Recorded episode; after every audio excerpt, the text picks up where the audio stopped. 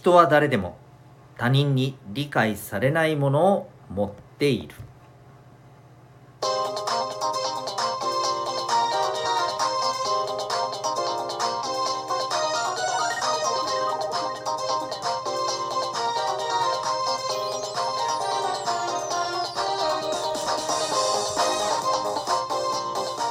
皆さん日々行動してますか？小中高生の生きる力ジオ。ホームルームのお時間が今日もやってまいりました。ナビゲーターは親子の学びとキャリアのコーチデトさんです。小中高生のオンライン教室みんなで自主学も運営しております。この番組では小中高生の皆さんに勉強や将来人間関係などの悩み解決に役立つ情報や日常がちょっぴり楽しくなるエピソードをシェアしております。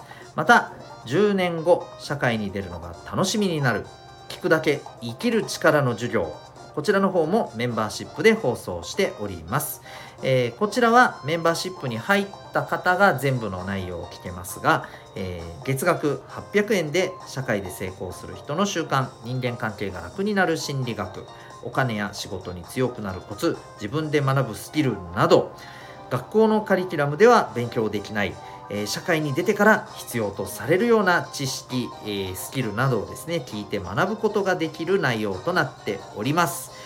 小中高生の皆さんにはもちろんお母さんお父さんと一緒に聞いていただいてもお得な内容になっております、えー、興味がある方は是非、えそちらの方もチェックしてみてください、えでは今回のホームルームのテーマ。なぜ他人は、え自分のことを理解するのが難しいのか？というテーマでいきたいと思います。はい。まあ、テーマ自体でもうなんとなくイメージできた人もいるかと思うんですけれど皆さんはそういう経験ありますか、えー、お友達とか家族の方割と近しい人に対してあれ？自分のこと分かってもらえてないなとかですね、はい、そんな感じに思った、えー、経験ですね。またこれ逆もあると思います。えっ、ー、と近しい人に対して私はこの人のことを分かってると思ってたんだけどあれ自分この人のこと全然分かれ理解できていなかったんだみたいに思わされたそんな経験もあったりしますでしょうか正直皆さん大なり小なりまあいろいろ関わってたらねお話ししてたりしたらねあるんじゃないかなと思うんです。特にあのよく交流がある仲のいい友達とか、えっとまあ、家族の間ででもですねあったりするんじゃないかなと思うんですね。でこれがなぜなのかというところを今日は、まあ、お話ししてい、えー、こうと思います、はい、実はこれねなるほどなっていうふうに結構シンプルなお話なんですよね。じゃあちょっとですね僕の体験でこれはあのまずお伝えしていきましょうか。えっと、まあ、自分の子供がですねある日、まあ、6時に戻らなかったんですね。ま基本的には6時に戻ってねって話をしててその日は友達のうちに遊びに行っていたんです。でその友達もはっきりしてたんですね。誰々ちゃんみたいな感じではっきりしてたんですけれども6時過ぎても帰ってこないしずっとね何のあの、あれもないんですよね。でまあ心配になって、えー、出かけてでまあ結局あの、その友達のお家に、まあ、行ったらいたんですね。はい。でここまで聞いて皆さんどう思います？おそらく皆さんがこれ僕と同じ親の立場でもしあのいたとしたならば「ええ時間過ぎてるやん」と「何?」と、えー、遊びに夢中になってはいあのー、時間破ったんかね？と、まあ、そんな風な感覚で見るじゃないですか。実際私もその時はそう思ったんですよ。ところがそこに至るまでの事情を聞いたらですねあーなるほどねっていうことが分かったんですね。どういうことかというとまずですねえっ、ー、と、えー、ちょっとこう、ま気が付いたら6時になってしまった。ここまではねあの確かにこう夢中になっててっていうところだったんですけど本来だったらそこであ慌てて帰らなきゃなるわけですけど実はね雨がちょっと降っていたんですね。で結構雲も厚くてでまあちょっとやっぱりドザーってくるんじゃないかと、え心配でなかなかちょっと出れない。で実は折しも運悪く、えー、とお母さんがちょっと出かけていらっしゃっている。で実はあのお母様そのお友達のお母様と、えーうちのあのまあ妻ね、えーまあ、あのうちの子のお母さんですね。は実はあの連絡先を交換していて連絡は取れるんですよ。でも実は連絡も取れなかったんですその時ね、うん、で、えまあ、実はその出かけててかつまあ出先でパタパタしてて電話に気づかなかった。そうすると連絡もできないわけですよね。で連絡してもらってこうこうこういう事情ですということもできないしで迎えに来てほしいと本人は思ってたんですよ。要するに怖くてちょっと。あの天気もこんなだから。だけど出れないしどうしようどうしよう。と思ってるうちに時間だけが過ぎてってしまったと、はい、だつまりですねあの要は時間をすっぽかして、えーまあ遊んでずっとダラダラ友達ん家で遊んでいたということではないんですね。どうやら。はい。というところなんです。でもえっ、と時間になっても帰ってこない、えーで迎えに友達の家まで行ってみれば普通にそこにいた。この部分だけを見るといやいやお前何やってんだよ。っていうふうに思っちゃうじゃないですか。わかりますかね？この話で。何が言いたいか。つまりねえっ、とうちの子供からしたらこうこうこういう理由で6時に帰ろうにもあるいは6時過ぎぐらいに連絡しようにも何もできなかったっていうのがちゃんとあるわけですよ。ところが僕たちはそこ最初知らないわけですね。だって見えないんだし聞いてないんだし、うん、あくまで僕たちが最初に分かってたのは6時になっても帰ってこない連絡も全く来ない連絡もつかない。で行ってみたら、えーそこにいた。お家にいた友達の家に普通にいた。ここだけしか情報としてはないわけですよね。聞くまでは。その間の前後の事情をね。わかります、えーだから理解できないわけですよ。なんだよ。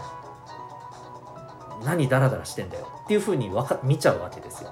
その見えない部分をあ単にダラダラ遊んでいたんだな。っていうふうに自分たちの、えー想像でまあ勝手に言っちゃえば言ってしまえば勝手にそう思い込んじゃうわけですよね。ここが他人を理解できないこれ実は理由なんです。つまりねあなたはあなた自身のことをずっと自分で見てるわけじゃないですか。つまり自分自身の、えー例えば今日一日だったら朝からここまでのことをあなた自身はあなた自身のことをずっと、見てるわけですよね。意識してるわけですよね。当然ね。だから、こうこうこうこうこういうふうな理由でこう行動してっていうのが分かってるけれどもこれをあなたの仲のいい友達あるいは家族は1から10まで全部見てますか？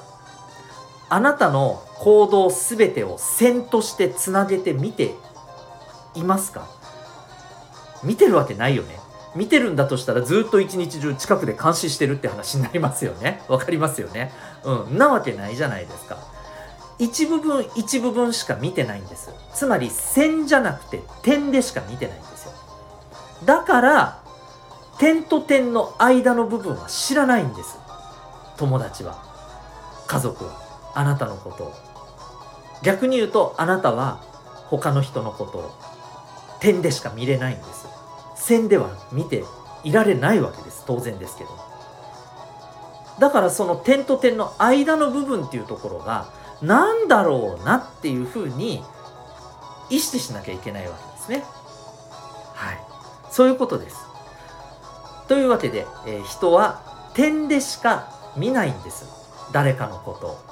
見えているその瞬間その瞬間しか見ないんです。だからそこだけでしか判断できないんです。でもその瞬間瞬間の間の部分っていうのはいろんなストーリーがその人の思いやストーリーや事情っていうのがちゃんとあってそこを理解しない限りその人のことを理解なんてまあ全然できてないんですよ。何パーセント1%ぐらいしか理解できてないって話なんですね。極端な話を言えば。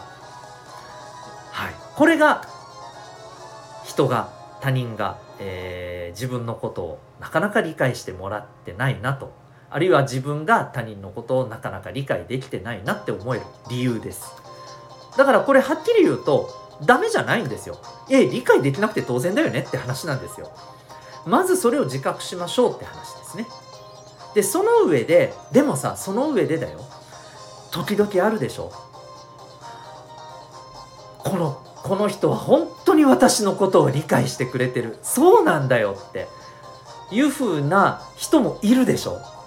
まあもしかしたらそういう経験まだないっていう人もいるかもしれないけどそういう経験ある人はうんうんいるいるそういう人もいるって思うよね。うん、でこれは何でか。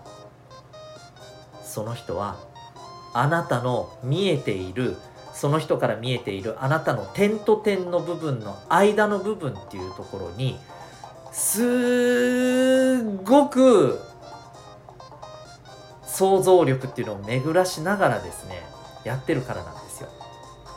まあすごくっていうのはちょっとごめん言い過ぎましたね。はい。あのすごくではないと思います。でもねそれができる人はできるんですよね。じゃあ皆さんそういうところをできる。つまり、えー、相手からしたらなんてこの人は私のことを分かってくれてるんだろう。って思われるような人になりたくないですか？ね。そういう風になれたらさいい人間関係築けそうじゃないですか。もしかしたらあなたにとって大事だなって思った例えば、えー、好きだと思った人のことをすっごく理解して、えー、あげることができてより関係性が深まるかもしれないじゃないですか。ね。そういう風になりたいじゃないですか。じゃあそれどうやったらできるんだと。いうことで、え、これについてはですね、え、メンバーシップでの人間関係が楽になる心理学というところでですね、はいあの、どうやってその部分をアプローチしていくのかっていうところの方法や、え、スキルっていうところをお伝えしております。というわけで興味がある方はですね、是非、えー、人間関係が楽になる心理学の、あのはい、えー、ハッシュタグがついているメンバーシップの放送をですね、是非チェックしてみてください。ということで、えー、今日はですね、えー、なぜ、まあ、あの他人は自分のことを理解するのが難しいのか、まあ、そんなテーマでお送りいたしました。えー、私、コーチデトさんが運営しているオンライン教室みんなで自主学というのがあります。えー、この放送のコメント欄にリンクがあります。そこではですね、自主学習を、まあ、あのコツコツと、えー、習慣づけていくための、え自習の、まあ、あのえオンライン上のお部屋だったり、あるいは、えっ、と、参加している皆さんでですね、交流ができたり、え学校で学べないような内容を授業として受けれたり、えー、そんなことができる、まあ、あの本当に新世代のね、えー、新しいオンライン教室というものをやっております。興味がある方はですね、えー、リンクからウェブサイトをご覧になってみてください。それでは、今日も心が躍るような学びの瞬間、たくさん掴んでいくために行動していきましょう。学びとキャリアのコーチ、デトさんがお送りしました。それでは、また明日のホームルームで